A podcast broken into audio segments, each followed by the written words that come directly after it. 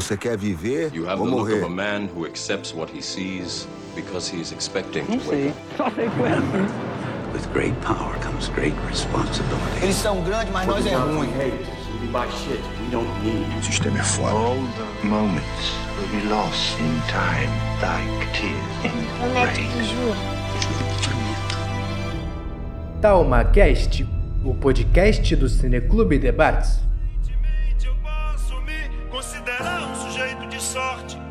Porque apesar de muito moço, me sinto são e salve forte. Um salve para você que separou um tempo nessa vida corrida de likes, comentários e compartilhamentos e resolveu dar o play e se lançar junto conosco nessa jornada.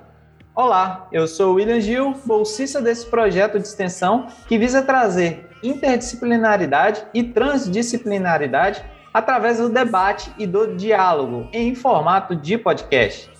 No episódio de hoje, vamos seguir a tradição do Cineclube Debates e trazer mais uma vez para a discussão o tema saúde mental, só que nos baseando no quesito arte dentro desse processo. Como ela, a arte, nos afeta em tempos difíceis e como seus produtores também são afetados. Olá, olá, aqui quem fala é Nando Lopes, eu sou produtor musical, músico e mixador.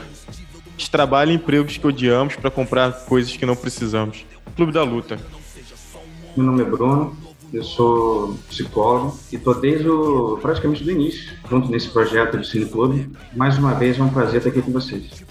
A dúvida é o preço da pureza. De uma música que eu gosto muito, de uma banda que eu gosto muito, Engenheiros do Bahia, Infinita Highway.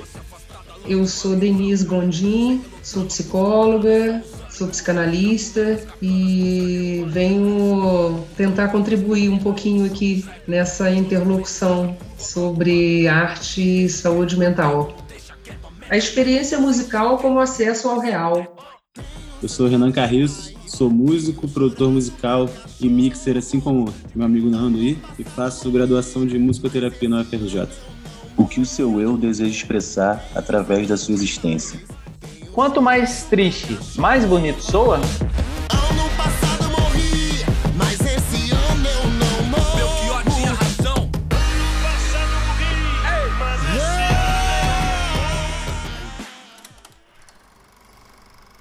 Homem confortavelmente poético e melancólico. Eu vejo um, um ser, um homem no caso, com uma cabeça um pouco maior do que o comum. E dentro dessa cabeça tem outro homem, parece estar dentro de um cérebro, ou só dentro da cabeça mesmo, que tá com uma pena na mão, meio que parece que tá escrevendo ali. E o homem de fora tá numa coisa de pensando, tá numa situação de pensamento. Isso me remeteu, claro, à melancolia, porque ele tá com uma expressão triste, tanto o de fora quanto o de dentro. Essa cabeça grande, eu pensei que é porque a pessoa melancólica pode estar ali numa introspectividade, então meio que faz ter um, é, as coisas acontecem mais ali dentro da cabeça e a pessoa de dentro tá meio que cansado dessa situação, então tudo me remete a uma coisa muito triste, uma coisa tipo assim, pensa demais e acaba que esse pensamento não tá trazendo bons frutos, está sendo um pensamento cansativo, triste e melancólico mesmo. Ela tem uma paleta de cores bem tipo azulado, né, bem puxado pro azul que o azul normalmente nas pinturas, tipo, não tô falando em todos, mas normalmente significa algo como tristeza, a depressão, ou tipo uma cor que puxa a gente mais para baixo, que leva a gente para essa linha da tristeza. E tipo, tem uma pessoa dentro da cabeça dele que eu acho que seria a consciência, como se fosse um próprio eu dentro de si mesmo, só que tipo, como se fosse o cérebro, né, no lugar do cérebro e a pessoa maior de fora tá tipo com uma pose meio pensativa e a pessoa de dentro tá com uma pena uma folha escrita nas acho que no que seria uma mão, né? E a pessoa de dentro tá tipo muito desanimada, o rosto dele tá para baixo, a feição tá meio tipo cansada. Eu acho que essa imagem meio que quer dizer tipo assim, a nossa mente, nosso cérebro é uma representação menor de nós mesmos, fala sobre o cansaço mental, sobre doenças mentais. A solidão é fera, a solidão devora. É amiga das horas, prima irmã do tempo e faz nossos relógios caminharem lentos, causando um descompasso no meu coração. A música do Alceu Valença, que eu usei aqui nessa brevíssima introdução, consegue transportar para uma realidade que ainda estamos vivendo. Só para datar um pouco esse podcast, nós estamos gravando no dia 5 do 10 de 2021 e ainda estamos em meio a uma pandemia. O primeiro ano de isolamento social, e eu falo isso com muita propriedade porque ainda estou em isolamento social, esse primeiro ano ele foi um dos, se não o um dos piores momentos mais solitários que eu já passei além de solitário, ele foi um dos momentos inquietantes, estranho. Se de um lado a gente não podia sair de casa, do outro a gente ainda tinha uma contagem de mortos cada vez crescentes ali na televisão, fora as ameaças constantes que estão até hoje à democracia do país, pelo atual governo, é bom deixar isso bem pontuado, além da crise social, econômica e humanitária que o país está se adentrando a braçadas largas. E segundo a OMS, o alerta deve ser ligado para uma crise global de saúde mental devido à pandemia de Covid-19. Bem, desde fevereiro, março de 2020, esse ano que parece ainda não ter terminado, acho que posso dizer a totalidade de nós vem, passando e tem passado por mudanças radicais no estilo de vida, na vida como um todo, seja trabalho, é, relacionamento, convívio social, principalmente. A pandemia nos trouxe um contexto totalmente novo, é, repleto de instabilidade, insegurança, falta de informação, somada à desinformação. Desde o início, uma coisa que ficou bem claro para todos nós e eu falo nós como um todo. Eu, eu, por exemplo, como profissional de saúde, acompanho um pouco mais de tempo essa questão da saúde mental. Mas a pandemia, como um todo, multiplicou de, de uma forma alarmante, eu diria, esse assunto. Eu trouxe à pauta esse assunto que sempre foi importante, mas é, infelizmente por vezes passou para o segundo plano. Mas em relação à pandemia, as mudanças foram radicais e quase que de uma hora para outra. Por exemplo, em relação ao trabalho, muitos de nós passamos a, a trabalhar de de forma remota, com pouco ou nenhum contato com nossos parceiros, com nossos colegas de trabalho, com nossos familiares, muitas vezes, isolamento prolongado e, desde o início, nenhuma data definida, nenhum, uma duração prolongada das medidas de, de contenção do vírus, sem nenhuma estruturação, nenhuma, nenhuma centralização das decisões, Passamos também por, por, por outras questões que, que, nos trouxeram e nos traz ainda bastante inquietação, insegurança, como a possibilidade permanente de contágio, a falta de informações, como eu disse, somada à desinformação, o possível luto, a perda de pessoas é, próximas, somando a isso tudo a instabilidade política que vivemos, política e econômica, que trouxe um caráter, eu diria, bem mais maquiavélico ao contexto como um todo. E o que isso provoca em nós?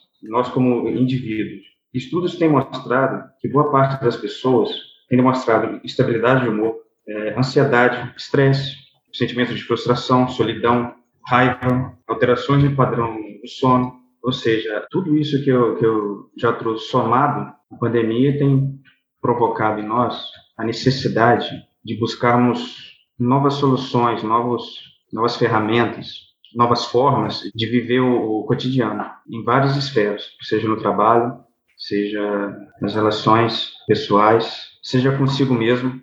Tem sido um desafio para muitos de nós. É, fomos forçados a, a passarmos mais tempo conosco, apesar de todo o aparato tecnológico que nós temos à nossa disposição hoje em dia, a encarar a solidão, a solitude, tem sido um desafio para todos nós. Hoje, nesse podcast, a gente vai falar sobre uma das possíveis formas de, de encarar tudo isso. É, então, esse começo de pandemia para mim foi um, para todo mundo, né? Foi meio conturbado de uma forma que a gente, o Will estava bem próximo de mim na época, né? Que a gente estava com um estúdio lá na Lapa. E para mim um, um, dos maiores impactos foi o, o, fato de eu trabalhar com música há muito tempo e estar tá conhecendo gente nova todos os dias, assim, porque eu trabalhava em casa de show, então todo dia eu tinha contato com gente diferente. E o fato da gente ficar em isolamento trouxe uma angústia muito grande, porque eu, eu só vim em casa para dormir, né? Basicamente, assim. E quando eu cheguei em casa, e no caso ficava o dia inteiro, todos os dias, 24 horas, Tipo, a gente tinha medo de ir no mercado, né? Foi uma sensação muito esquisita, assim. Vou pegar até um pouco do que o Nando está trazendo, né, desse início da pandemia. Para mim também é, foi um momento, assim, de muita dificuldade, né, de muita transformação, porque eu, particularmente, né, como psicanalista, sempre é, tive o hábito, né, de receber as pessoas, né, no consultório, eu trabalho também no serviço público, né?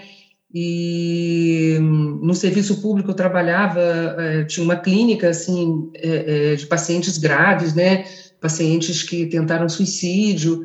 E aí eu, eu fiquei assim muito angustiada porque eu não ia poder mais atender presencialmente, né?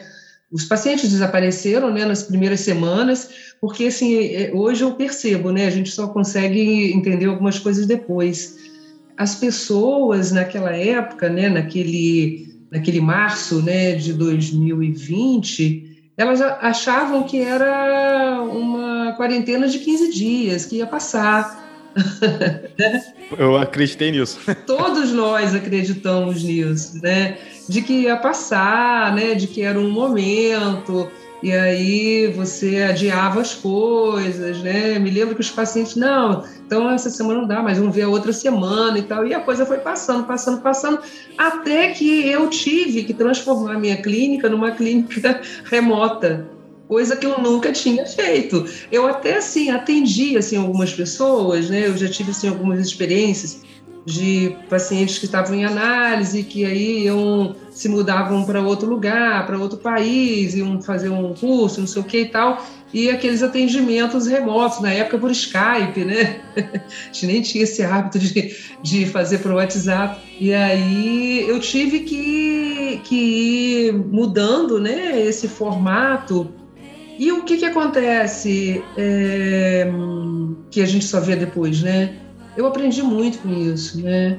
Eu aprendi muito é, com essa história, é, assim, que a presença, a presença, ela está além da, do físico, né? Ela está além da geografia. A presença se dá de uma outra maneira que aí a gente descobre, né? Que é, eu particularmente entendo que a psicanálise também, a psicanálise não é uma ciência, né? A psicanálise é uma arte, né? Então, como arte, né, eu acho que a gente teve que inventar é, várias formas, né, não só de atuar, mas também de entender, de conceber, né, é, o sofrimento do outro, a vida do outro, né, uma escuta que eu acho que passou a ser uma escuta assim muito mais, vamos dizer, uma escuta das filigranas, né, da voz, né, da palavra. E... Outra percepção, né? Outra percepção, exatamente, outra percepção, né? É, que um pouco até do que o Bruno começou a falar, né? Eu acho que depois ele vai desenvolver mais, né? Quer dizer, o que que aponta isso, né? Quais os caminhos, né, Bruno, que essa pandemia nos aponta, né? Quer dizer, aponta para a invenção mesmo, né? Tem um lado aí que é, como eu falei no início, né, não é do otimismo. Eu acho que não tem nada para ser otimista hoje, mas é de uma esperança, né, de outras coisas que podem acontecer. Até mesmo, né, enfim, o sofrimento de tanta gente nesse momento, sofrimento social, o sofrimento físico mesmo, né, e mental. Eu tendo a apostar que alguma coisa, né, Serviu muito como observação também, né? Para a gente perceber alguns outros empregos, como Isso, que a gente. Exatamente, exatamente. Negligencia, né? Uhum, uhum. Eu, eu só não tenho, assim, por isso que eu digo assim, que eu não tenho muito otimismo, porque muita gente fala assim, ah, é, essa pandemia serviu para melhorar as pessoas, serviu para ensinar, para crescer. Eu acho isso de uma inocência assim. Isso, eu também não concordo com isso, né? Melhorou quem quis melhorar, né? Melhorou quem, quem quis melhorar para dentro. Quem, quem, pode melhorar também, né? Quem teve Exatamente. instrumentos para isso, porque piorou muita gente também, né? que era ruim ficou pior, que era bom ficou melhor.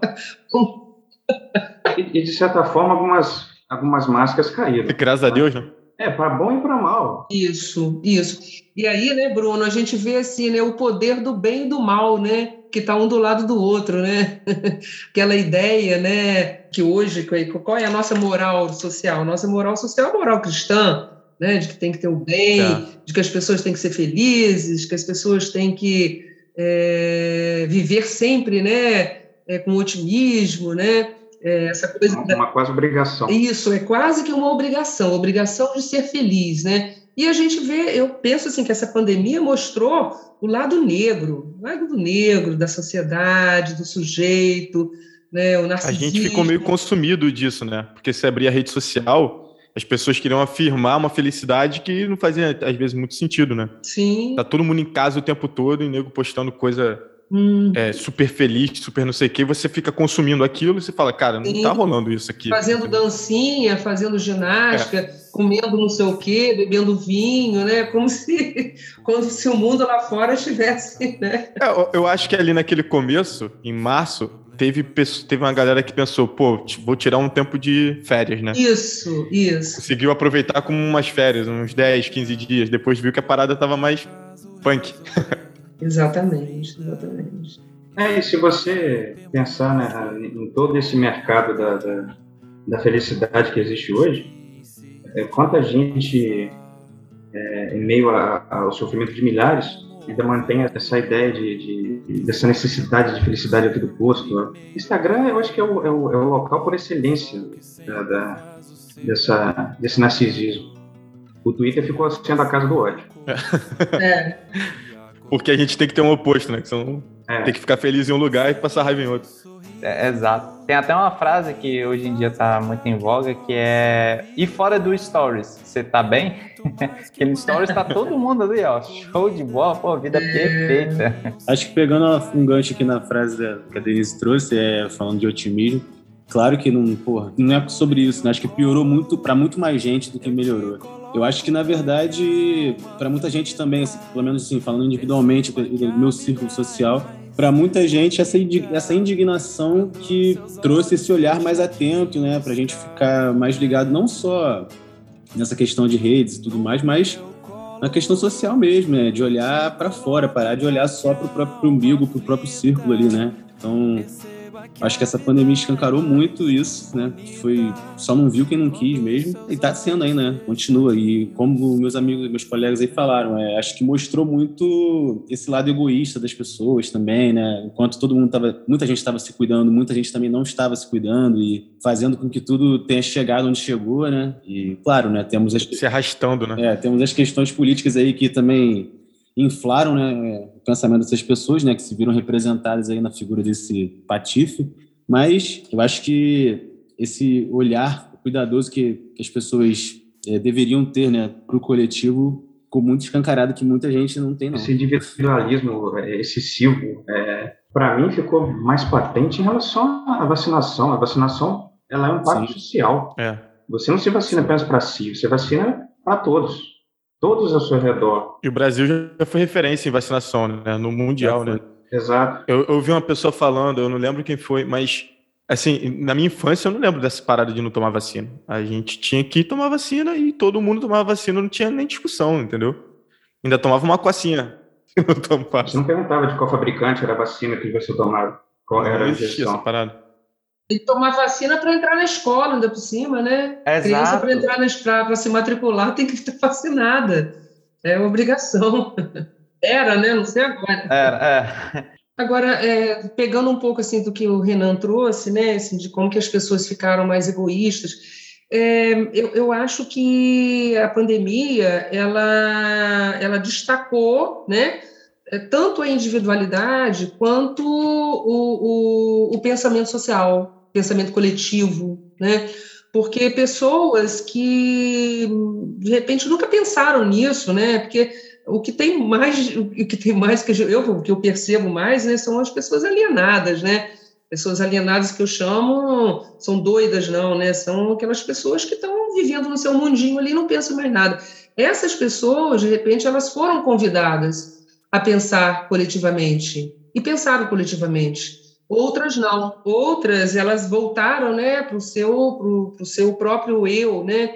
É, isso percebe muito assim nas famílias, né? Famílias que nunca brigaram, famílias que pareciam assim estar tá muito é, bem né, organizadas, né, como se fala hoje, famílias organizadas, como se isso existisse, mas é, é, houveram rupturas dentro das famílias, né? Dizer, de pais com filhos, irmãos, né? de pensamentos completamente é, é, opostos, coisa que não pensava, não pensava antes. Então a gente vê assim, como que a estrutura de cada um, né, ela é diferente. Tem aquelas pessoas que conseguem pensar coletivamente, né, de que é, o importante não é quanto eu vou ganhar, se meu emprego vai vai continuar, né, se eu vou conseguir isso ou aquilo, né, do que pensar em quanto que o nosso país pode melhorar, né, de quanto a minha cidade pode estar melhor. Então, é, eu acho que a pandemia é, serviu para isso também, né, para nomear essas pessoas, né, nomear essas famílias. Que nossa, gente, muito. A gente viu também pessoas que não tem tempo nem de pensar nisso, né? Se você se a gente parar para Sim. Para reparar, tem gente que só vai sobrevivendo mesmo. E, eu acho que se escancarou de uma forma absurda. Sim. sim. Puxando sardinha aqui para nossa área, começou em junho, se eu não me engano, em julho, já uma campanha louca para arrecadar alimento para a galera da graxa, né? É. Que é o pessoal que vive, é assim, trabalha e ganha, trabalha e ganha. Se não tem trabalho, fica. É, dá mão para Não come. É, são as pessoas que trabalham por trás do, do, do da, da, parte que a gente não vê no, por trás do palco, né? Técnico de som, hold, técnico de monitor, o que mais? Fala aí. Às é. vezes o próprio músico mesmo, que é contratado. O próprio músico, né? E essa galera até. Tra... É, eu, eu faço parte dessa galera, na verdade. Fazemos. Fazemos. É, e, pô, foi, foi um período muito duro ali no começo, cara. Eu fiquei seis meses sem renda nenhuma, por algum motivo não consegui é, auxílio municipal. Só eu também não consegui. Nenhum dos dois, aliás. Não conseguiu nenhum dos dois, caralho. Não, só conseguiu o estadual. São setores que muito mais, foram muito mais é, prejudicados do que outros. Né? O setor hoteleiro, essa parte toda da, de, de. essa parte cultural, música, é, quem vive disso mesmo. Sim. E ao mesmo tempo as pessoas estavam, quando as pessoas estavam em casa, estavam querendo consumir o quê? Arte, né? Cultura. Era de fato o escape, né? E aí os músicos estavam tendo que se virar para produzir. Na verdade, muita gente achou que era uma, foi uma oportunidade boa. Ah, agora eu vou mostrar meu trabalho, vai, todo mundo tá voltado para isso aqui. Flopou tudo. Mas na verdade foi uma uberização dos artistas, dos músicos, cara. Foi foi punk, assim, tá sendo ainda, né? Chegou no limite do, do algoritmo lá do Instagram e do Facebook parar de repostar vídeo, né? Eles, Sim. se tinha música, essas coisas, eles já não estavam mais engajando. Eu não sei, né, se mudou também, porque o alcance mudou bastante. Mudou, é, a rede social mudou muito na pandemia, mudou completamente, mas acho que principalmente essa parte da produção, é, dos artistas produzirem as, as coisas por conta própria, isso acabou se tornando uma regra, assim, uma coisa que não deveria, a gente não deveria fazer esse monte de coisa ao mesmo tempo e ao mesmo e não ter grana de volta, né? Porque o dinheiro é ínfimo, né? Se for comparar o, a, é. a, quantidade de trabalho que tem para produzir conteúdo, né? É, é, é, as pessoas acabam se esperando só nas, nos, nas exceções, né? Que estão lá ganhando dinheiro com isso, mas, que é, porra... Maria Mendonça, essa galera que é muito grande. Que já ganha dinheiro. Que já ganha dinheiro. Você depende de uma marca e tal. Você não via a marca apoiando os artistas menores, assim. A galera faz live patrocinada. É muito pouco. Exatamente. Eu acho muito perigoso a gente, é, quando, quando se fala em. Ah, toda turbulência gera uma oportunidade. Gera sim, cara, mas. É, gera, mas. É como se fosse. Sabe, é aquele tipo de pessoa que parece que quer ver o lado bom em tudo. A coisa está desmoronando ao nosso redor e você só quer. Ah, mas isso aqui oportunizou tal área, tal, tal, tal profissional. Cara, beleza, mas isso, se sua lente está, tá, se seu olhar está focado só nisso, você está deixando de ver todo o entorno que está tá desmoronando. É, eu, às vezes eu fico um pouco. Eu estava lembrando do padrão Globo, né? De mídia, pequenas empresas, grandes negócios, né? Agro é top, agro, como é que é? O agro, é agro é pop. Agro é pop, enfim, né? Quer dizer, é isso que o Bruno trouxe, né? Que eu acho que é importantíssimo. Quer dizer, é, nem sempre esses momentos é, propiciam grandes negócios propiciam grandes crescimentos. Às vezes a coisa vai para o buraco mesmo, como vocês acabaram de falar. né? Quer dizer, quantas pessoas né, perderam né, a sua força, quer dizer, não é nem perderem, perderam a força de trabalho. É, lembrando também que em 2019 a gente já estava passando por uma situação muito esquisita aqui no Rio em relação à, à arte, né? Tipo, a gente, eu, eu trabalhei em casa que a gente fechou o evento na rua e casa grande de show, né? Você ia na prefeitura para conseguir as coisas, os caras falavam que estava tudo certo, a gente fazia o evento e depois, na segunda-feira, tomava multa. Então, assim, a gente já estava com. Era uma perseguição já em cima da cultura aqui no Rio, principalmente. Eu não sei se o Renan chegou a passar por isso, a quantidade de trabalho que caía, coisa que aparecia e, não, e do nada não rolava mais. Não, tava já caótico, né? Eu, eu tinha estúdio também, né? E fechei porque tava impossível de manter as contas. E falando da parte assim, mais musical, tipo, com a minha banda, a quantidade de shows diminuiu bastante, as casas fechando, né? É o reflexo do, desse governo que foi eleito, né, cara? A gente estava começando a colher já, mas era um, um, pensamento que já vinha já adiante, né? Acho que ele só a, a questão da eleição ali e tal só foi o ápice do, do que eles já estavam planejando, mas é, esse sucateamento da, da arte e tal já vinha acontecendo já de uns tempos, né? Desde lá. Já vinha desde o governo Temer, né? É, desde o Temer. Já. Desde o Temer. Exatamente. Lá desde, desde o golpe, né? Desde o golpe. É quando você quer produzir um discurso único, você começa a, a sufocar os, quem pensa de, diferente e principalmente o artista, que o artista é, entre aspas, rebelde por natureza. Ele não, dificilmente você vê pessoas envolvidas com arte compactuando com esse tipo de, de filosofia né, do, do, do, atual governo. Pior que infelizmente vê. Pior que infelizmente. Tem poucos, tem poucos, mas tem, tem. Não, faz. É, sim, sim. Hoje em, dia, hoje em dia tem muito. É, mas isso não são, isso não são artistas na concepção da palavra. É gente que vive, gente que vive de arte, mas não é artista sabe? Eu, eu, eu, faço essa Pior que é, olha só, gente, Sérgio Reis, gente. É, é verdade. Caraca, Sérgio é. Reis. Tem um cara aí que ele vai ficar é. conhecido como o menor QI do Brasil. Antes ele era o maior, agora ele vai ser o menor, né? Sim, sim, sim. É o Roger. Exatamente, exatamente, né? É, é o do, do Traje Reboa. Bem lembrado, bem lembrado. Infelizmente, assim. E a gente, é, é, saindo, do, saindo do Brasil, se você se a gente parar para pensar, tem bastante também, né? Nos Estados Unidos. Tem uma galera muito reacionária, é. muito, muito. Eric Clapton, pô. Eric Clapton, quem diria? Eric Clapton. Mas também deve estar tá gagá já, né?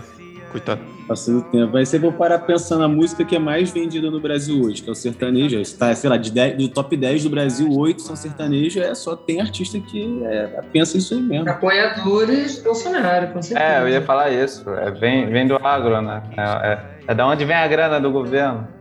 É, é. Mas louco absurdamente porque tá ligado ao, ao, ao... Isso, é exatamente o que eu ia falar não é onde está escondido, mas já tem aí vários podcasts de empresários falando que esses artistas começam a carreira já com investimento mínimo de um milhão e meio de, uhum. de reais. E vem do agro e vem de uma galera que é super reacionária, assim, e inundou, né? Na verdade, eles, eles afogaram um pouco o, Nada contra sertanejo, tá? Não é nada contra. É só a questão de como que. É do mercado em si. É do mercado. E, é um, e não é um mercado musical, né? Não é um mercado artístico. É um mercado de lavagem de dinheiro, na verdade. Essa é a questão. Se você, você pertence a um outro gênero musical e faz uma crítica construtiva, uma crítica inteligente sobre determinado ramo, você automaticamente é, é visto como. Ah, é cancelado, é, inclusive, né? Cancelado. É isso aqui, ó. É, não é inveja. Já trabalhei muito com sertanejo, já trabalhei muito com eu, eu sou obrigado a falar que de todas as pessoas que eu já trabalhei, todos os estilos musicais que eu já trabalhei, o sertanejo é o mais organizado. É os caras chegavam, nunca me deram dor de cabeça, chegavam, tocavam tudo, repertório ensaiado, excelentes músicos. Só que aí é outra questão. Esses caras mesmo, eles não conseguem subir porque não tem esse investimento de tanta grana. Eles sufocaram o mercado de uma forma que é o que o Renan falou. Tu abre um top 10 ali, é. você nem escuta mais falar de sertanejo, mas dentro do top 10 tem oito. Por quê? Dinheiro. E assim vai. As lives, as maiores no Brasil durante a pandemia, onde estava a grana, era no sertanejo. Você não pegava, tipo, a banda de Renan, que é uma banda que era super famosa aqui em Niterói, já rodou o Brasil, vários lugares. Você não, não, não chegou ali e te, rolou um investimento bacana de uma marca que conversa com eles, sei lá, tipo uma Converse, uma Vans uma coisa assim, que poderia muito bem investir numa banda dele para fazer uma live e rodar. Não tava, não tava rodando esse, esse, tipo de coisa. O dinheiro literalmente ficou ali. O grosso da parada ficou ali e foi muito claro. É só você pegar aí qualquer retrospectiva de, de live e ver quais foram os maiores.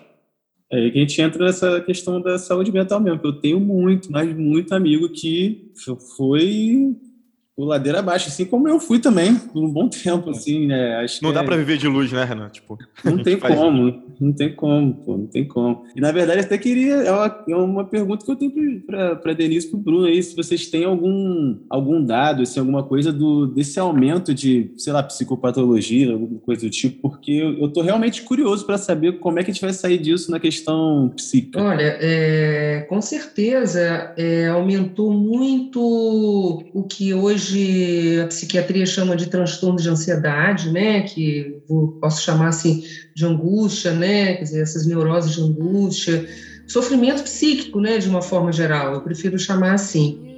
É, em função de várias coisas, né? O Bruno até já fez uma introdução, né? Isolamento, confinamento, a falta de laço social, é, ou então assim há muita proximidade dentro da família. Você imagina assim uma família né, de quatro pessoas, né, um casal, dois filhos, é, que cada um tinha suas atividades, escola, trabalho e tudo, de repente fica todo mundo junto, né? Então, assim, houveram muitas separações, houveram muitos rompimentos familiares, muita violência familiar, violência o número de casos de violência contra a mulher cresceu bastante. Aumentou muito, né? A violência contra a mulher, a violência, violência contra familiar, contra idosos, contra crianças também. Então, assim, a gente praticamente entrou assim num, num caos em relação à saúde mental. Eu, como eu, eu, a minha pesquisa né, é sobre o suicídio, é, por mais que as pessoas falem, ah, tem muita gente suicidando, realmente, eu tenho muitos relatos aqui em Campos, né, onde eu moro, cada vez, cada hora a gente ouve de uma, né, uma pessoa. Eu mesmo tive um paciente, um único paciente meu do ambulatório público que suicidou por questões muito mais sociais do que individuais, questões muito mais de sofrimento social do que de sofrimento psíquico, né, individual.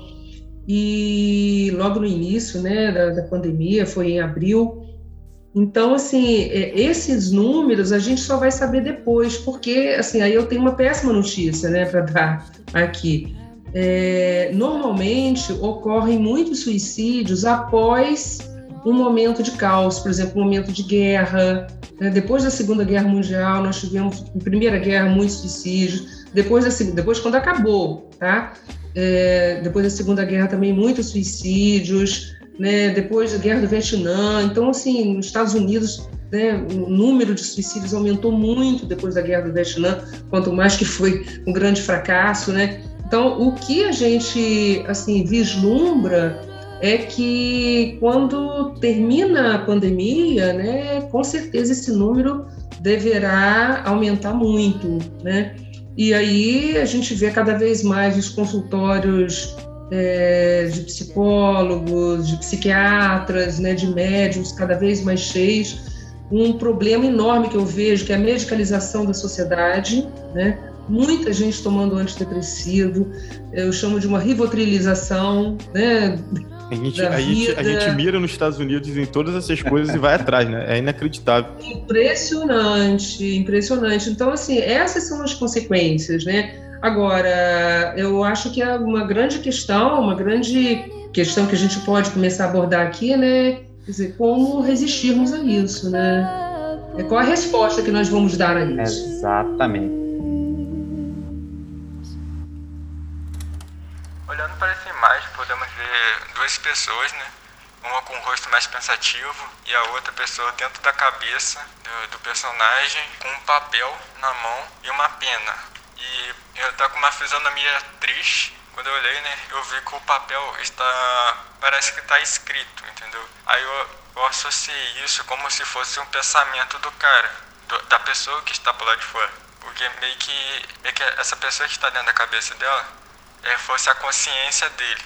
Mas como é a consciência parece que está desanimada e parece que não quer escrever mais, a pessoa que está por lá de fora, né, a pessoa que está com o rosto pensativo, ela está assim por causa da consciência dela que não quer escrever mais.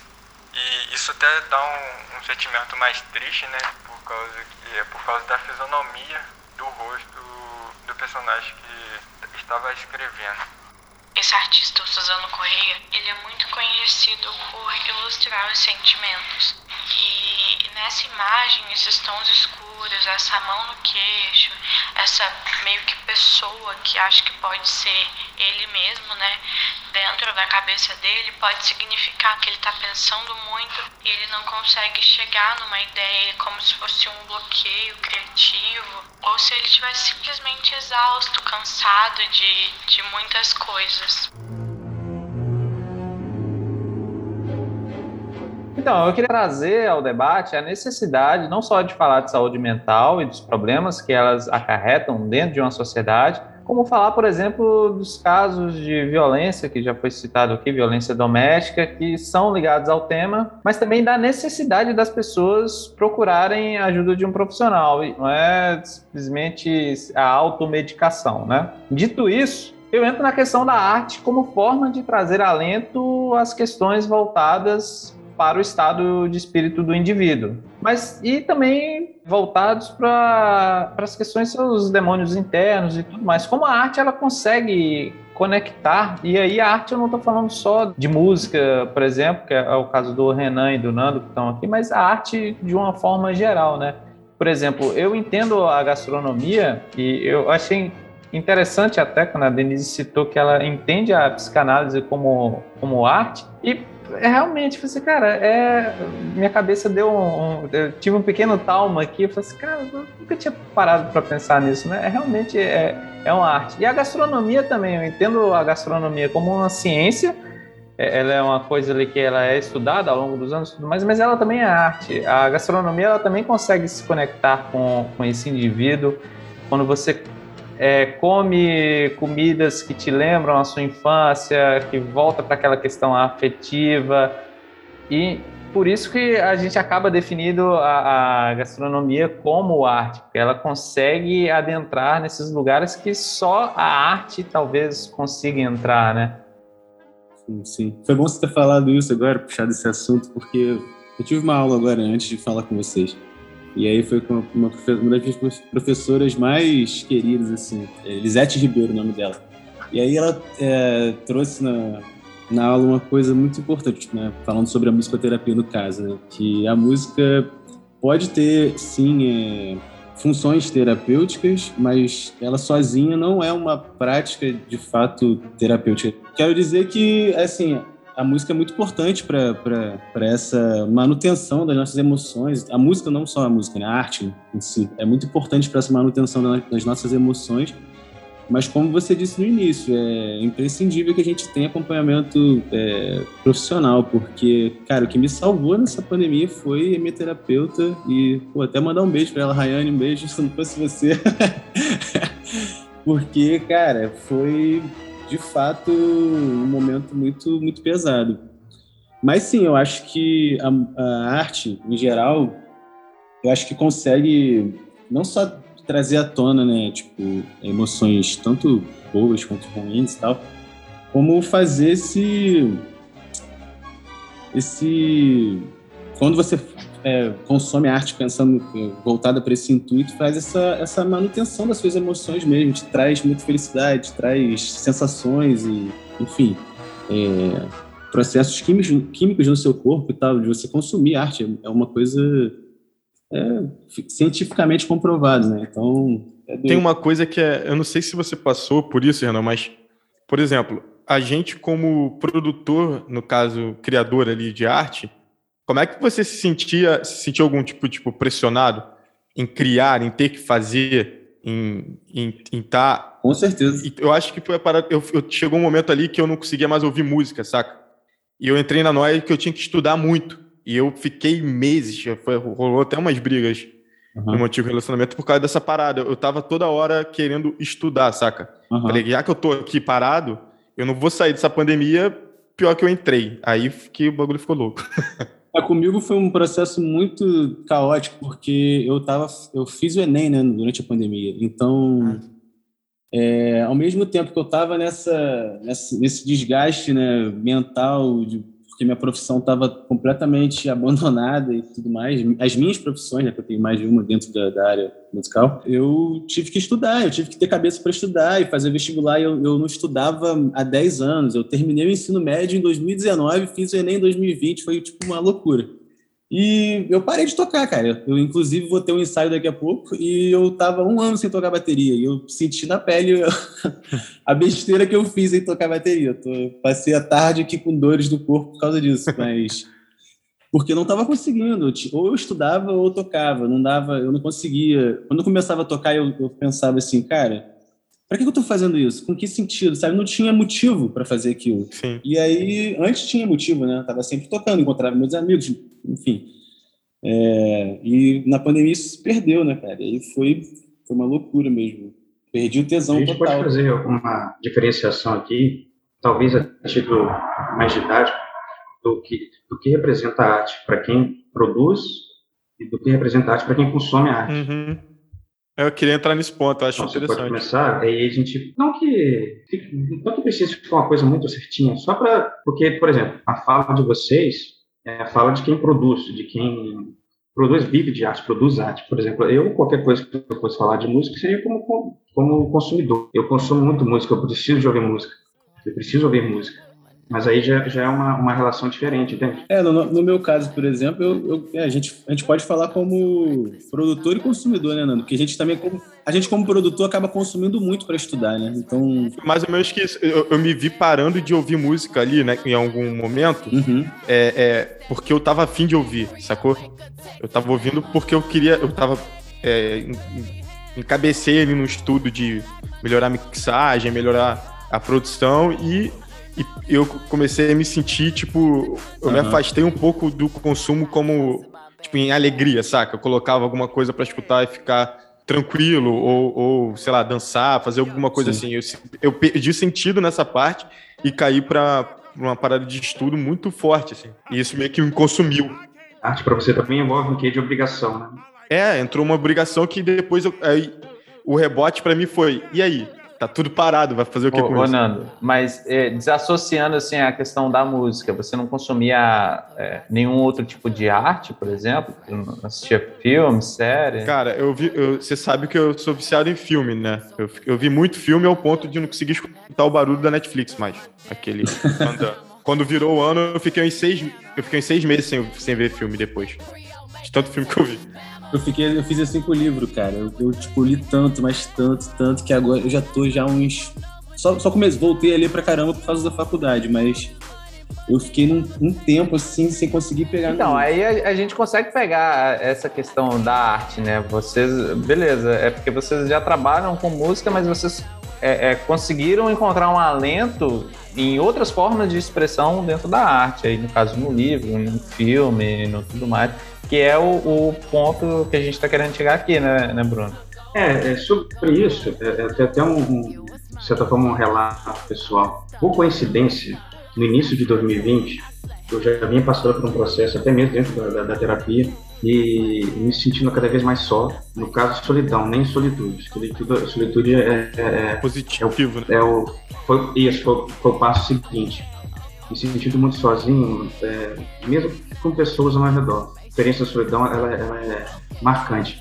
Conversando com, com, um amigo meu, o Rafael, que vocês conhecem, ele também surgiu esse estalo, esse talma. Cara, ele falou comigo, Bruno, eu me dediquei à arte para encontrar, como consumidor no caso, né? Eu e ele, para encontrar sentido. Eu, eu, naquele momento eu, eu precisei de, de, de algo que preenchesse é, a minha vida de certo sentido. Eu me encontrei na arte, particularmente na leitura. E eu tinha decidido fazer isso já em 2020, que dezembro de 2019, por aí. Coincidiu com esse período de pandemia e que acabei me aprofundando mesmo na leitura, me, me viciando na coisa. É, hoje sou praticamente um leitor compulsivo, não sei se isso é bom ou se é ruim, mas é, é mostrou para mim o papel da, da, da, arte como ocupando um lugar para mim de, de, de, sentido. Assim, cara, para que, que eu tô aqui? Aqui mesmo. Para que, que eu existo? Eu, eu, ainda não sei, ainda não encontrei essa resposta. Enquanto, enquanto não encontro, pensando, vamos dizer, forma mais pragmática, poxa, eu vou preencher meu tempo com algo que, que tenha sentido, que, que, que, me faça crescer como pessoa. A arte foi a primeira opção e tem sido a, a, a principal. A gente estava falando do, dos fazedores de arte, né, que produziram muito na pandemia e quem, e quem cuidavam deles, né? Mas eu fiquei pensando aqui, pô, e dos, e os psicólogos e terapeutas, quem cuida de vocês? Né? quem cuida de vocês? São outros psicólogos e outros terapeutas. É. É meio que um esquema de pirâmide. Alguém se torna um analista, né, um psicólogo clínico, né, se for tratado, porque senão não vai à frente, né, Bruno? Exatamente. Você, você se dá conta do processo dentro do processo. Então, assim, as nossas análises são fundamentais, análise pessoal né? Ela é fundamental. E eu vou falar uma coisa, né? Isso é para a vida toda. Como a formação da gente é para a vida toda. Mas eu, eu, eu, queria, assim, tentar entrar um pouco né, nessa, né, né, nessa pergunta do Bruno, né? Que eu achei interessante, né? Será que alguém responde isso, né? Não sem tentar responder. Mas eu diria, assim, que a arte, ela é uma resistência, né? Não só a resistência política, né? A gente ouve isso o tempo todo, a arte é resistência, mas a arte ela é uma forma de resistir aos impasses da vida, aos limites da vida, aos nãos da vida, porque a arte ela nos ampara. Todos nós, né, nós somos extremamente desamparados, nós somos vulneráveis, frágeis, nós, nós nascemos no desamparo e continuamos no desamparo, né? Lógico uma criança é muito mais desamparada do que um adulto, mas aí pegando um pouco da criança, por que, que a criança canta, a criança dança, né? A criança usa a voz, né? De uma maneira tão é, tão espontânea, né? Dizer, porque aquilo ali é o inconsciente falando, o inconsciente livre, inconsciente completamente desvinculado, né? Dos padrões, da moral então, por isso que a criança, né, ela é praticamente um protótipo, né, da liberdade. Por quê? Porque ela usa a arte. A arte está dentro dela, né? É como se fosse algo que pertence assim, a uma certa natureza humana, né? Como se, se a gente pudesse falar de um certo DNA que é composto, né, assim, pela arte. Então é aquilo que é, é, é da ordem de uma necessidade mesmo. Por isso que a gente usa para resistência. Então, o que, que vocês estão falando? Né? Que nos momentos mais difíceis, nos momentos de, de, de, de maior infelicidade, de, né, de angústia, né, de solidão, né, é a arte que traz algum, algum amparo. Né? Eu não vou nem dizer um sentido, porque às vezes a arte não traz sentido, ela traz um não sentido. e isso que é legal. A reflexão, né? né? Reflexão, ela traz sensações, ela traz, ela traz o trágico. E vão além do racional. Não dá para você encaixotar de, uhum. de, racionalizar aquilo. Sim. É mais pelo do, do sentimento. Exatamente, mesmo. né? Sim, ela traz algo que a gente às vezes nem sabe o que, que é, né? O, o, o Freud dizia que ele falava da música, né? Que a música é era um ativador de lembranças, né?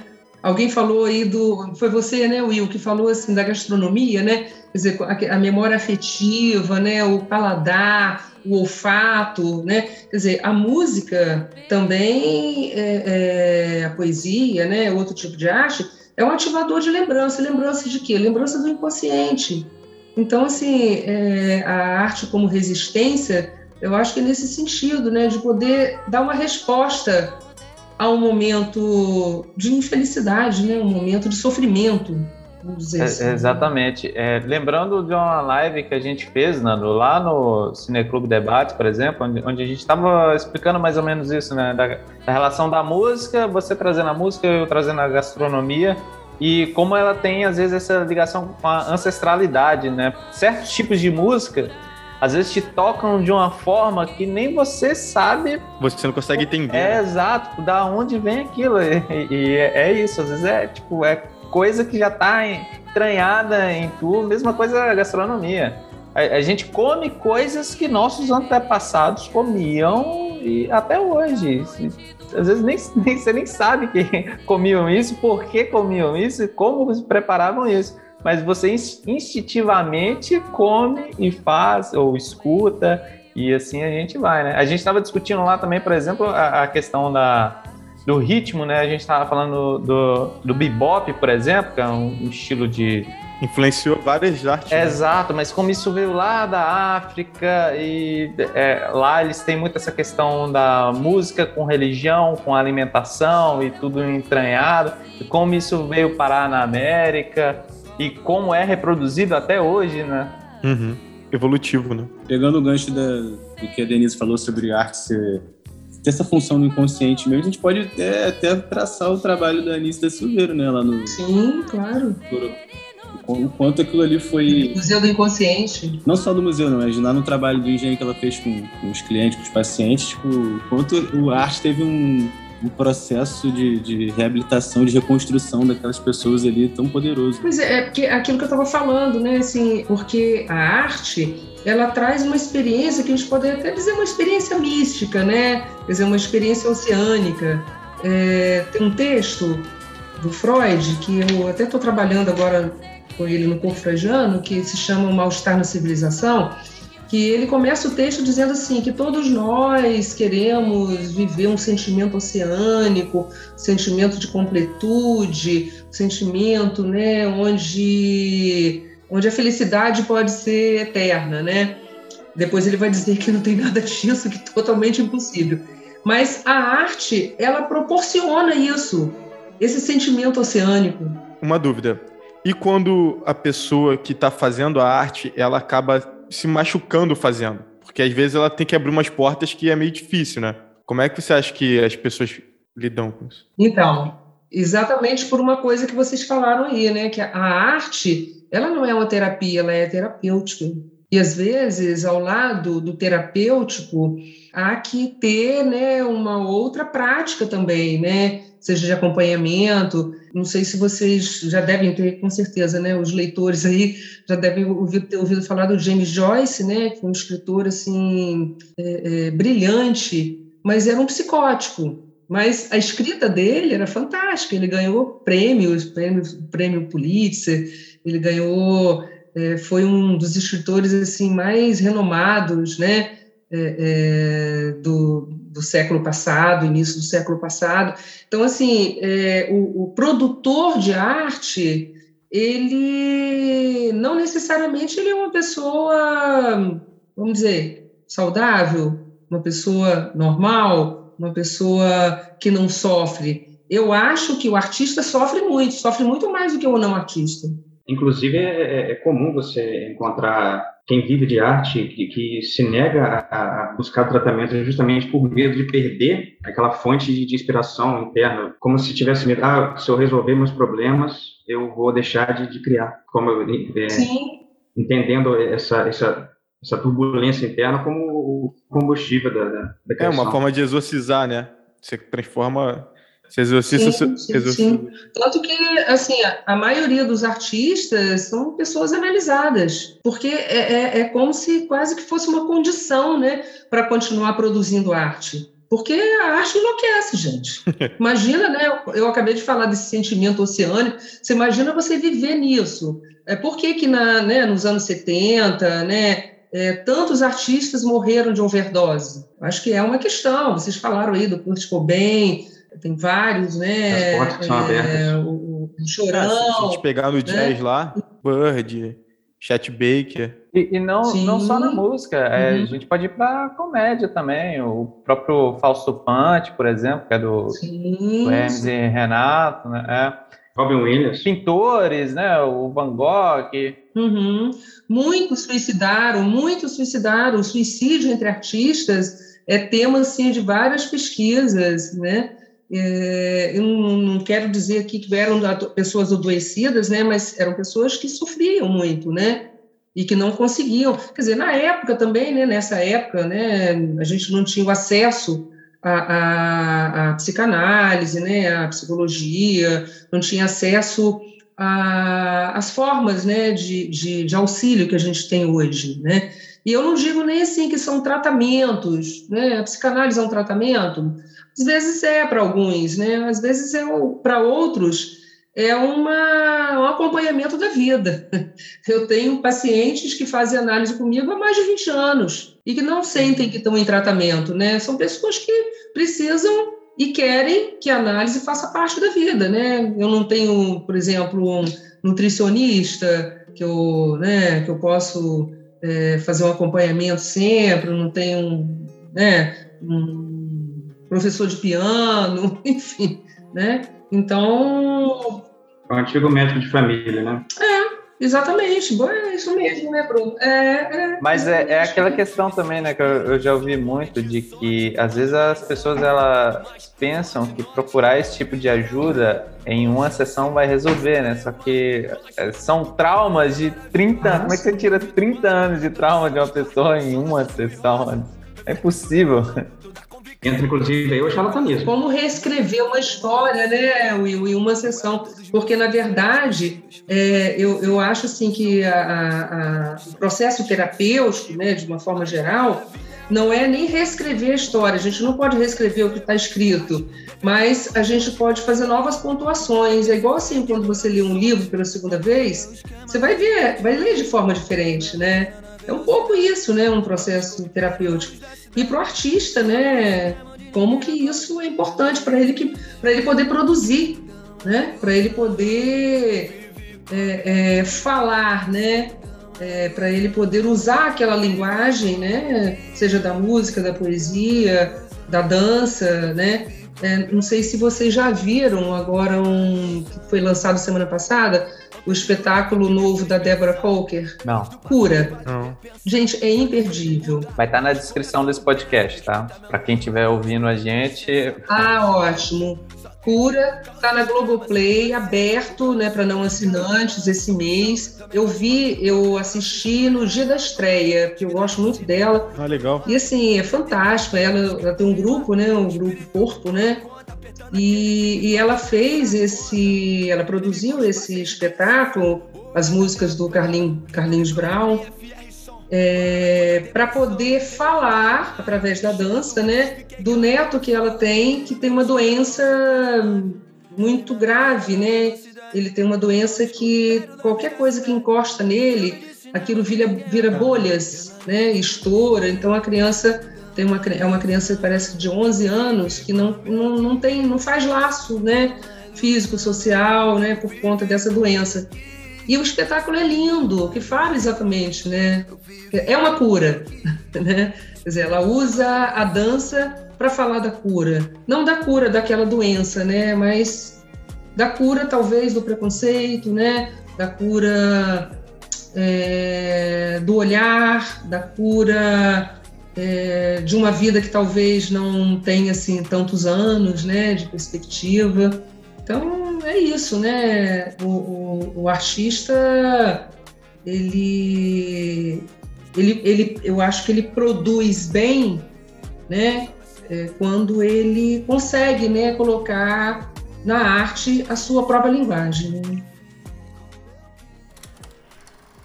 Eu consigo ver alguém a mão no rosto, em uma posição que sugere reflexão e pensamento, uma posição de alguém pensativo, e dentro da cabeça dessa pessoa há um outro alguém que está segurando uma pena e uma folha, como se estivesse escrevendo alguma coisa. E também consigo ver a cabeça desproporcional também, o formato do crânio também desproporcional e o pescoço alongado. E o que eu entendo sobre isso? Essa pessoa dentro dela pode ser a consciência representando os, os pensamentos, a, a, parte pensante dessa pessoa e essa parte reflexiva, a parte por fora, como se tivesse triste, né? essa parte pensante, como se ela estivesse carregando o fardo do conhecimento, por exemplo, né? tipo, como se pensasse demais. Eu acho que é isso. E, e essa deformação na cabeça, eu acho que dizer o pensar demais, não sei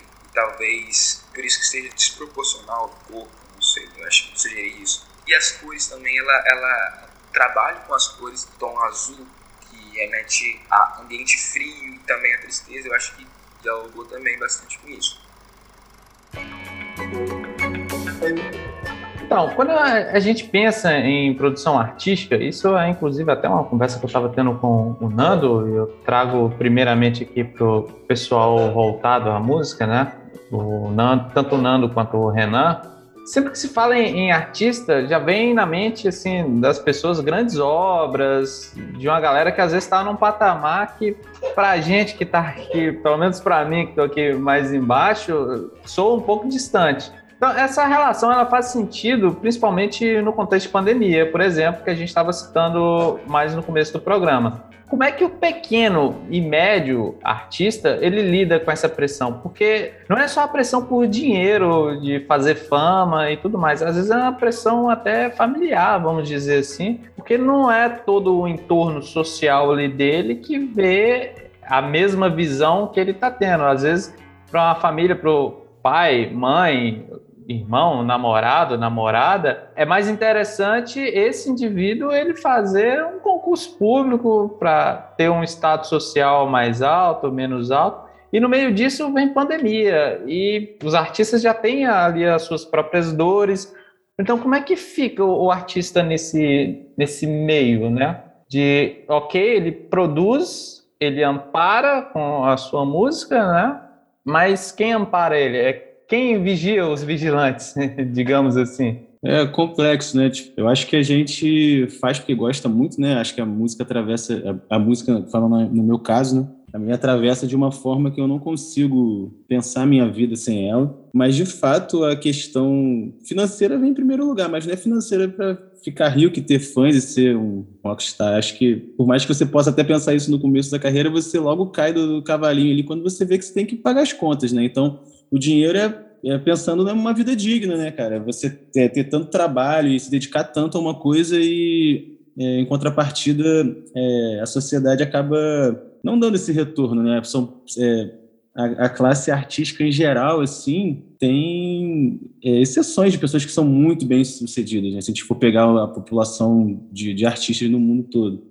Então, é complexo mesmo a gente pensar que a gente está aqui fazendo, não só porque a gente gosta, mas também para entregar isso para as pessoas. E, por outro lado, a gente não tem garantia nenhuma né, de nada. Então, isso mexe com a gente de uma forma que é, às, às vezes, chega a ser torturante, assim, porque você, como você bem falou, né, tem a questão familiar, tem a questão social mesmo, pô, tu quer pô, tomar uma cerveja com seus amigos, sacou? Tipo, você vive de arte, pô, você, às vezes, eu já passei por isso, de contar dinheiro que eu podia gastar no bar, porque eu não sabia se eu ia ter amanhã, sacou? E isso eu ia poder pagar minhas contas e tudo mais. Então, pô, é, vale ressaltar que eu tô falando de um lugar de privilégio, assim, que eu, eu pude é, dedicar minha vida a isso, sabe? E as pessoas que têm essa, esse chamado, vamos dizer assim, da arte, da, no meu caso na música, e não podem né, se dedicar inteiramente a isso, não podem ter tempo, não podem estudar. Então, é uma questão que a gente é, rever né,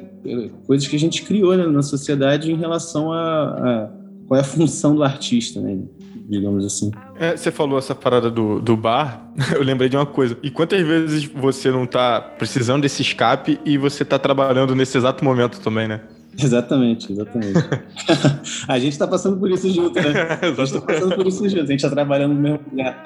Ocorre bastante. Exatamente. Cara, tem uma coisa que eu acho interessante sobre isso, é o fato que, por exemplo, durante a pandemia, foi a maior venda de guitarra da Fender, ela declarou a maior venda de guitarra é, dos últimos tempos, né? De todos os tempos da guitarra, eles as pessoas começaram a comprar para aprender. Então, esse, esse lance de do artista muito grande, ele saiu de um lugar menor, sempre. E essa, essa desvalorização que a gente está vivendo hoje em dia, ela afeta de uma forma gigantesca o que vai acontecer no meio artístico daqui para frente, entendeu? Apesar das pessoas estarem procurando instrumentos para aprender e tal, você vê uma desvalorização sobre os professores, sobre a galera que toca em barzinho, a galera que faz um show mediano, que na verdade é o que faz rodar o meio artístico. Quando você cola em algum bar, em algum restaurante, em algum teatro menor, ou às vezes até um filme que você assiste, é, é feito por uma galera que é muito abaixo desse mainstream que a gente está acostumado a ver em rádio, essas coisas.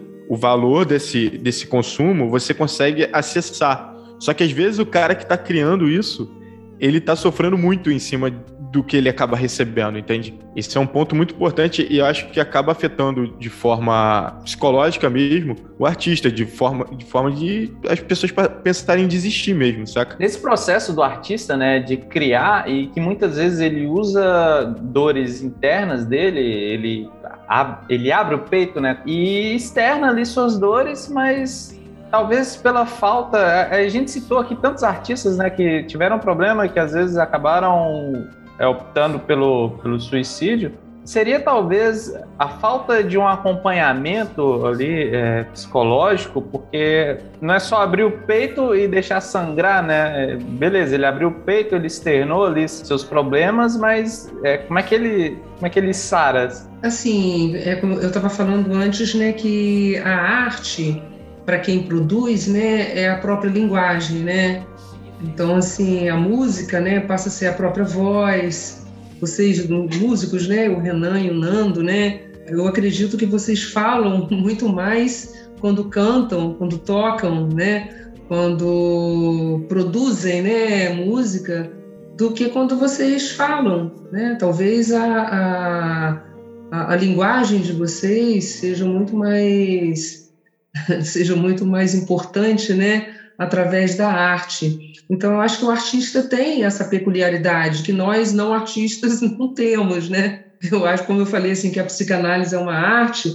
É, talvez eu, eu tenha né, essa linguagem né, no momento que estou escutando lá né, os meus pacientes e podendo devolver alguma coisa mas penso que para viver os seus próprios dramas, para viver o seu próprio sofrimento, né? E aí eu já posso dizer que artista é aquele que sofre, artista não é aquele que que tem só um carro bonito, uma, uma mansão, ou que tem dinheiro para ir para a Europa, né?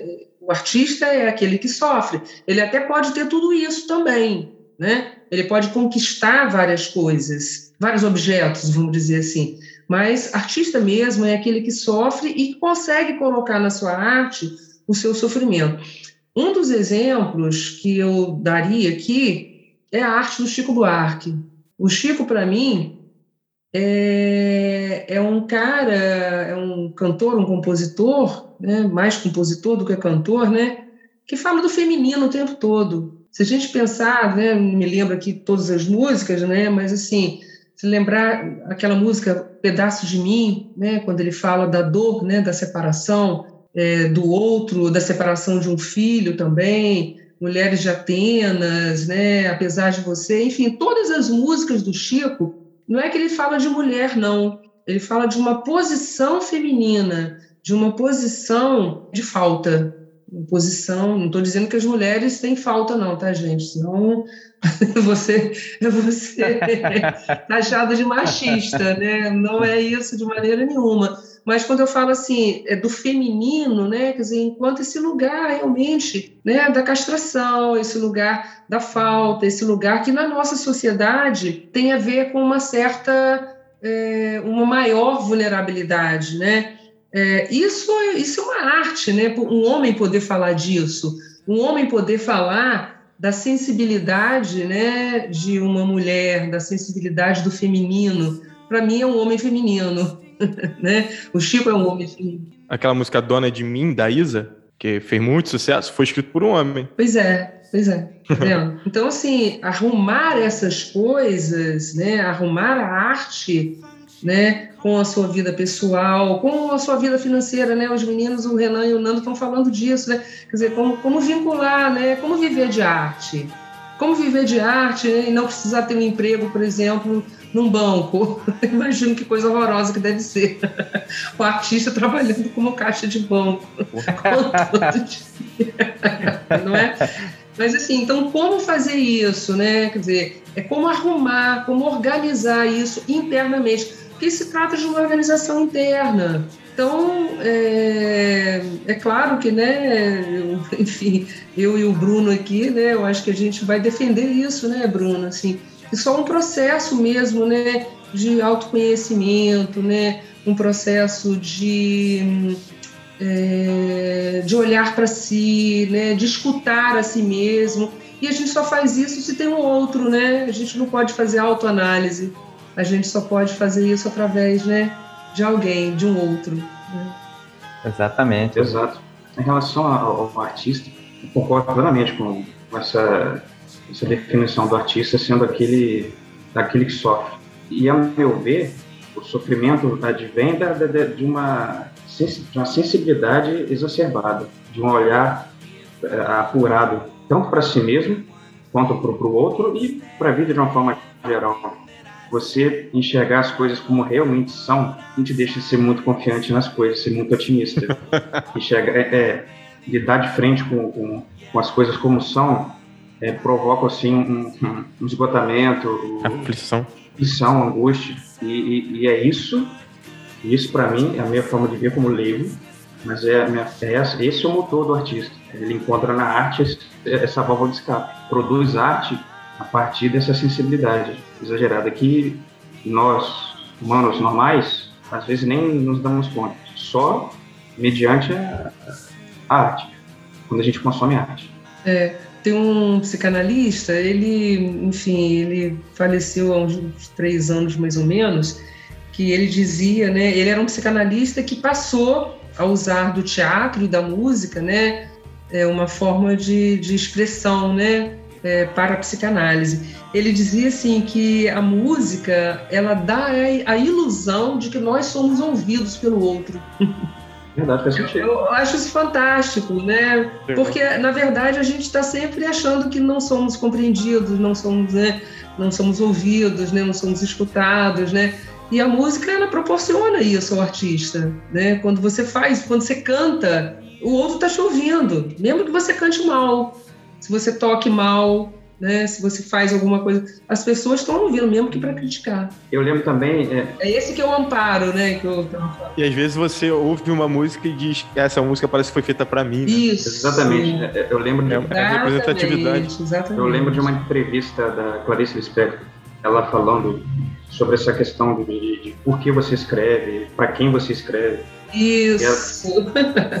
E ela, e ela falando, ela falando aqui que muitos especialistas é, criticavam, de certa forma, a obra dela por, por, por não entenderem. Ela ouvia críticas de, de quem entende, quem estuda a área, e acho que uma vez ela recebeu uma carta de uma adolescente de 15 anos. Ela disse: Olha, o que você escreveu é simplesmente o que acontece comigo. Uma jovem entendeu, ou se não entendeu, aquilo tem sentido para ela, coisa que não faz sentido para quem, entre aspas, são os estudiosos da coisa. Está endereçado é a questão a quem você endereça o que você diz, ou o que a pessoa também consegue captar do que você está produzindo.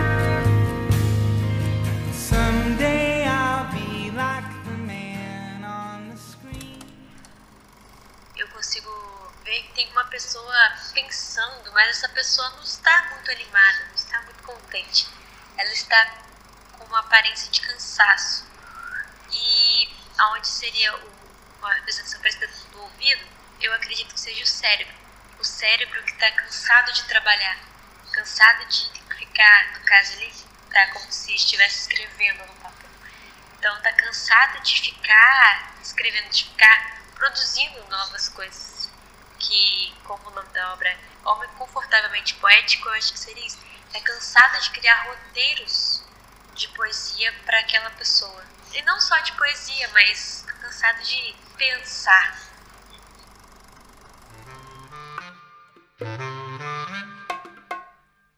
Então entramos agora no quadro Ouvindo Ouvintes, que são perguntas enviadas por vocês que nos escutam e nos acompanham nas redes sociais. As perguntas aqui foram captadas lá no Instagram, mas você também pode mandar a sua dúvida, sugestão no nosso site, que vai estar tudo aqui na descrição desse episódio.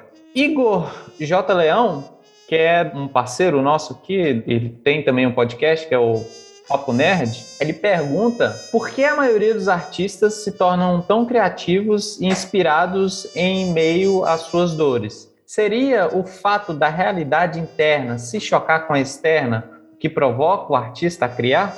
Eu vou emendar também com outra pergunta do arroba o underline Bob underline Robert. Qual a relação da solidão e da solitude com a produção orgânica da arte? Cara, eu acho que isso vai variar um pouco de artista para artista, entendeu? Se a gente colocar como arte só, só o que, ou música só o que toca as pessoas de alguma forma ou de outra, talvez sim. Mas música não é só isso, né? Tipo, tem música de propaganda e tal. E isso tem um estudo, né? Você consegue estudar um, um tipo de escala, um tipo de harmonia, para você acessar nas pessoas alguns tipos de sentimento, acordes maiores, que são uns, uns acordes que pode trazer felicidade, uma sequência de acorde ali, entendeu? Uns acordes menores, diminutos, meio diminutos, e vai acessar outra coisa, uma tensão, entende? Então eu fico com o pé um pouco atrás quando a gente define que todos os artistas têm que acessar uma parte triste para fazer alguma coisa. Às vezes é só um estudo mesmo. Entendi.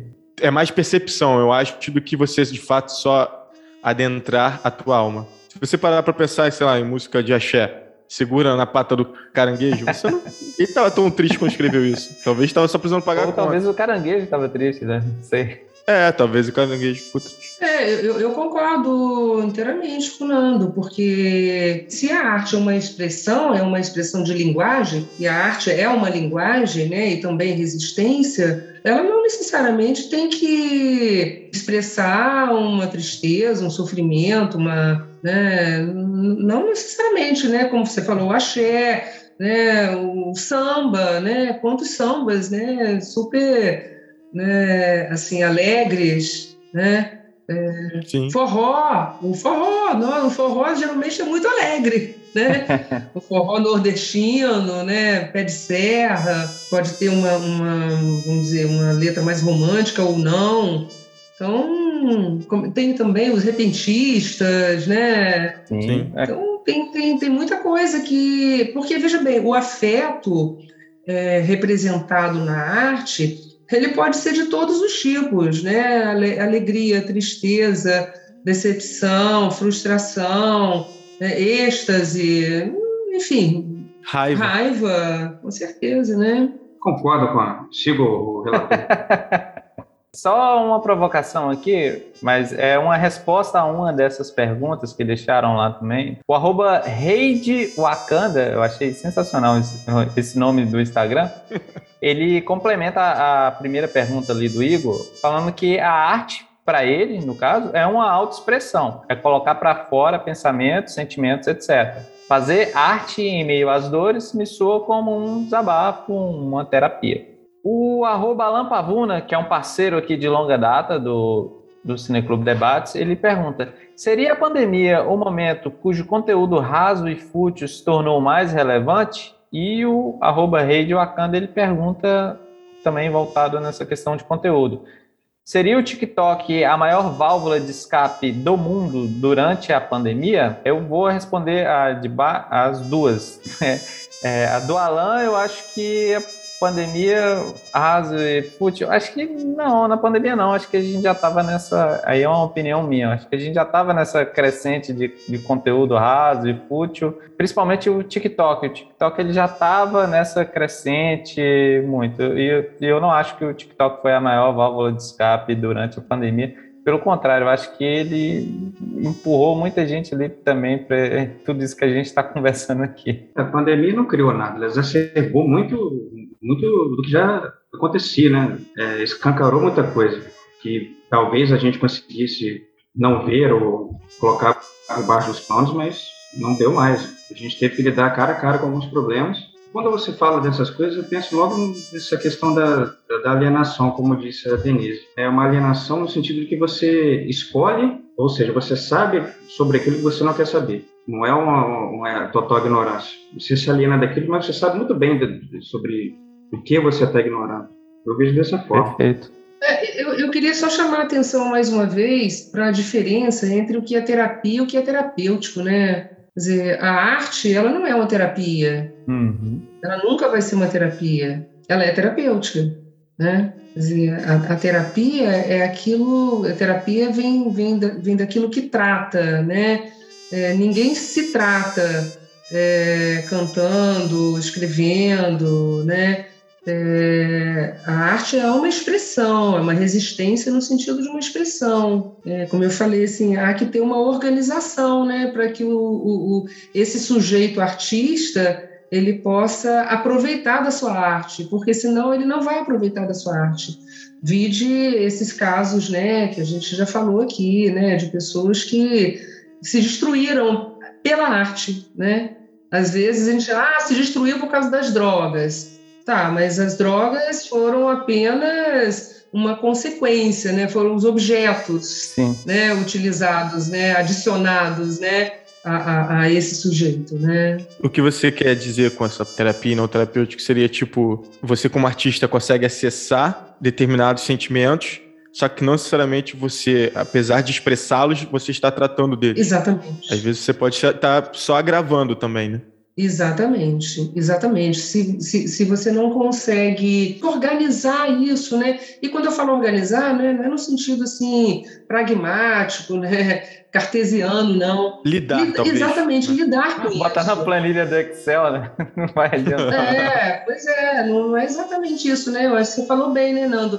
É lidar com isso, né? Sou menor, estou é, tristão. Lidar, lidar, né, com é, por exemplo, lidar com a falta de sono quando você está criando né, um, uma música, uma poesia, né? lidar com a, até com o uso de uma droga, né? porque, enfim, as drogas estão aí né? e muitos usam mesmo. Né? Não adianta a gente dizer que ah, não deve usar droga, isso é uma realidade. Mas, assim, até isso tem que, tem que saber lidar, porque senão, né, o consumo disso, quer dizer, a, o, o, que a arte leva, né, é realmente a autodestruição. Exato. Esse lance de solitude que a gente estava falando de, às vezes, se isolar uhum. para poder criar melhor, acontece muito com ficar acordado de madrugada, né? Sim.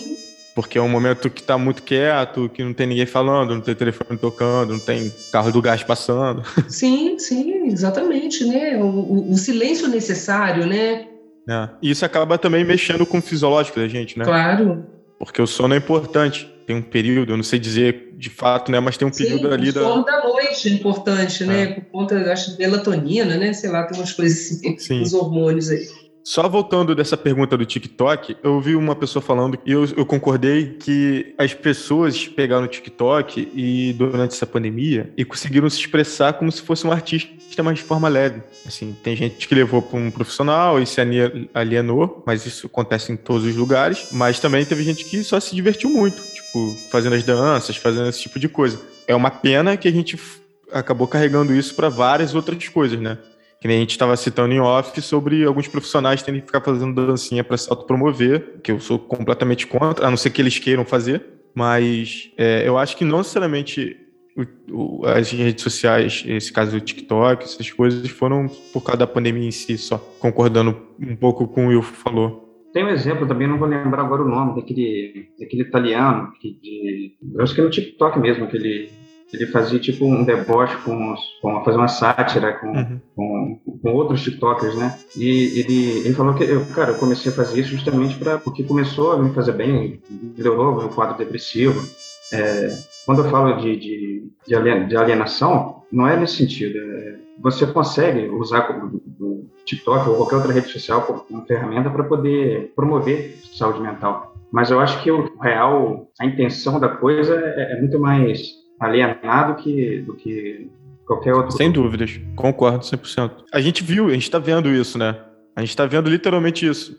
Todos os profissionais hoje em dia, para criar algum tipo de destaque em rede social, eles precisam virar blogueiros ou sem botar em forma pejorativa, mas tem certas coisas que você não, não vê certos profissionais fazendo, né? E acabam tendo que fazer. Você tem que entrar num certo tipo de jogo que a própria plataforma te exige, depois você acaba virando um escravo daquilo. Exatamente. Sabe? E quero deixar claro aqui que eu tô com aquela porcaria da música do, do da corda do caranguejo na cabeça, mas posso associar direitinho. é. Missão cumprida. A Renata Tardim, que é voluntária aqui do projeto Cineclube Debates, ela pergunta qual a característica das artes que fazem com que nós as escolhemos como forma de expressão. E a Jennifer Almeida pergunta se é possível manter a sanidade mental e saber das notícias como? Eu gostei da pergunta da Jennifer, eu também tenho essa dúvida. E da Renata, pelo que eu entendi da pergunta dela, quem é que te escolhe, Nando? Você que escolhe a arte que você quer trabalhar ou a arte que te escolhe para trabalhar com ela? Eu acho que é os dois, né? Porque às vezes você pode ter uma aptidão muito forte, mas você não quer trabalhar com prazo, você não quer fazer alguma coisa dessa forma. Quando você vai trabalhar com arte, você é igual teu trabalho. Você tem metas, você tem que fazer as coisas. Tem uma frase do Quincy Jones que ele fala o seguinte: Fique sempre com papel e caneta na mão, não importa na hora que você vai dormir, porque quando bater a inspiração, se você não estiver preparado para usar essa inspiração, Deus vai mandar para ir mansinho. Então acho que é meio que nessa nessa pegada, entendeu? Você tem que estar pronto para parar, e para ficar pronto você tem que estudar, tem que correr atrás. E aí eu vou perguntar para Denise e para o Bruno, é possível manter a, a sanidade com as notícias que a gente está vendo hoje em dia? Desligar a TV não vai fazer as notícias subirem, né? Isso aí é fato, principalmente com os acontecimentos do governo assim em si, né? É, mas eu acho que tem sido cada vez mais necessário a gente tirar um tempo para desintoxicar da coisa. E um tempo para nós, mesmo que seja um tempo, vamos dizer assim, entre aspas, um tempo inútil, que você não faça nada, sabe? Algo que, que te faça, que te leve para algum lugar, que te mantenha, nem que seja por um tempo é, ali as coisas. Não, não ao ponto da alienação, nada disso, mas desligar um pouco. Que hoje em dia parece cada vez mais difícil. A gente é exigido quase de nós que fiquemos sempre atualizados sobre tudo que é cada dia mais insuportável. Eu fico imaginando quem trabalha com, com jornalismo, quem é obrigado a estar sempre é, inteirado sobre o, o, que acontece. Realmente, essas pessoas precisam de um acompanhamento, sinceramente, porque as notícias não têm sido nada agradáveis. É, é assim, dando continuidade, né? É, perfeito, Bruno. Acho que quando você fala assim é, de dar um tempo para si, né? É, talvez assim se, se guardar um pouco, né, dessas notícias. São as notícias, né, que estão me fazendo mal, são as notícias, né, porque eu ligo a televisão de manhã, de tarde, de noite, né, vejo todos os jornais, de todos os canais, porque tem gente que vê isso mesmo, que acompanha tudo. Eu tenho uma paciente que ela acompanha a CPI diariamente, gente, o dia inteiro, só diga 5 horas da tarde, almoça diante da CPI. Né? Tem gente então... que faz live sobre a CPI, tipo, liga a câmera e fica reagindo ao vivo sobre isso. Pois é, pois é, quer dizer, isso. No começo da pandemia a gente via três jornais, três, quatro jornais. Aí chegou um momento que a gente falou, cara, sem, sem condição. condição, vamos escolher dois, porque estava fazendo mal real, assim, você ficava sem esperança. Exatamente. Nada. Então, eu acho que assim, eu acho que é ter um limite mesmo, né? E uma outra coisa que eu toquei bem no início, né? É assim, talvez perder um pouco essa expectativa de que o mundo é bom, de que as pessoas são boas, né? de que a gente pode ser feliz, de que o mal não existe. O mal existe, o mal está do nosso lado, às vezes está na nossa família, né? Está nos nossos vizinhos, não está tá no nosso presidente, está no nosso prefeito. Quer dizer, é, eu acho que naturalizar um pouco, né, essa relação entre o bem e o mal traz algum benefício. Não é, não é um pessimismo. De forma nenhuma é um pessimismo. Uma frustração necessária. Exatamente, é uma frustração necessária. Na verdade, é olhar um pouco, né, com a realidade. Agora, né, de se desligar, né, e como o Bruno falou, né, assim, se desligar e poder ter um tempo para si, seja para ir para a beira da praia, tomar picolé na praia, né, botar o pé na areia. Atividade física, né? Atividade física, né? Dizer, Me ajudou procurar muito. Procurar alguma coisa, né, que realmente dê só prazer. Nossa, isso ajuda muito, gente. Isso ajuda muito. Apesar que a atividade física às vezes não dá só prazer. Não, nada dá só prazer. Sempre tem um preço a pagar. O prazer, tem, o prazer é caro. O prazer é caro. o prazer é caro, Boa. sempre.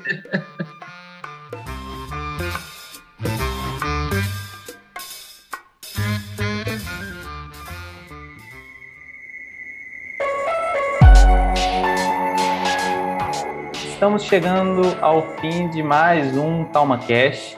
Eu queria agradecer imensamente a participação da Denise, do Nando, do Bruno e do Renan pela essa troca né, de, de informações, essa troca de experiência, essa troca de saberes. É, pelo debate em si, pelas questões aqui levantadas. Então, como eu, eu me apresentei no início, né, eu, eu sou Denise Gondim, eu sou psicanalista aqui em Campos, moro na cidade de Campos, né, atendo no meu consultório e também atuo no serviço público. Atualmente eu estou na supervisão clínico institucional de dois CAPs, o CAPS AD aqui de Campos e o CAPS 3. Então, é saúde mental na veia. Boa. Aproveito para agradecer também a todos aqui. Foi, nossa, um grande prazer estar aqui com vocês. Ah, eu só quero mesmo agradecer a participação, poder conversar com tanta gente boa sobre um tema tão, tema tão relevante. A gente não está aqui para explicar nada, a gente está aqui, como diz o Rafael, para ter um olhar com cuidado sobre qualquer assunto. Perfeito. Cara, eu quero agradecer muito, foi muito esclarecedor. muito bom conversar com profissionais. e é basicamente isso, cara. Eu trabalho com produção musical, se precisar de vinheta, precisar de alguma coisa aí, é só chamar, mixagem. A gente tá lançando uma música agora, quinta-feira, não sei quando que vai ao ar. Dia 7 do 10 a gente lançou uma música nova. Só conferir ela nas plataformas na Adobe, N-A-D-O-B. Recomendo muito. E tem a Zangão Records, né? Só seguir lá também, se quiser entrar em é, contato. Que é a produtora. Como eu disse no começo, eu sou produtor musical, trabalho com mixagem, também sou técnico de som. Atualmente estou fazendo graduação em musicoterapia, né? Pensando em outras formas né, de utilizar a música, nesse caso como ferramenta terapêutica. E tem uma banda é, queria convidar vocês para conhecer ela só em qualquer plataforma digital ou rede social e digitar Facção Caipira. Então, para você que nos ouviu até agora, nosso muitíssimo obrigado. Essa conversa ela continua nas nossas redes sociais, no nosso site e até a próxima.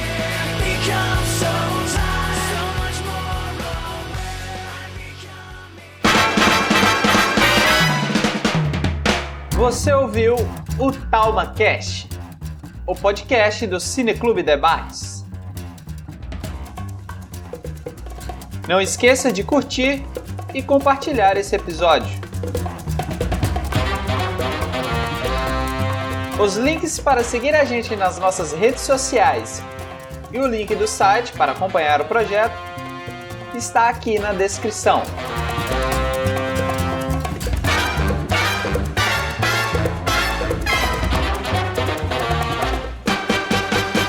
Quem assina essa edição é o William Gil, que no caso sou eu, ou Will. Para você que nos escutou até aqui, o nosso muitíssimo obrigado.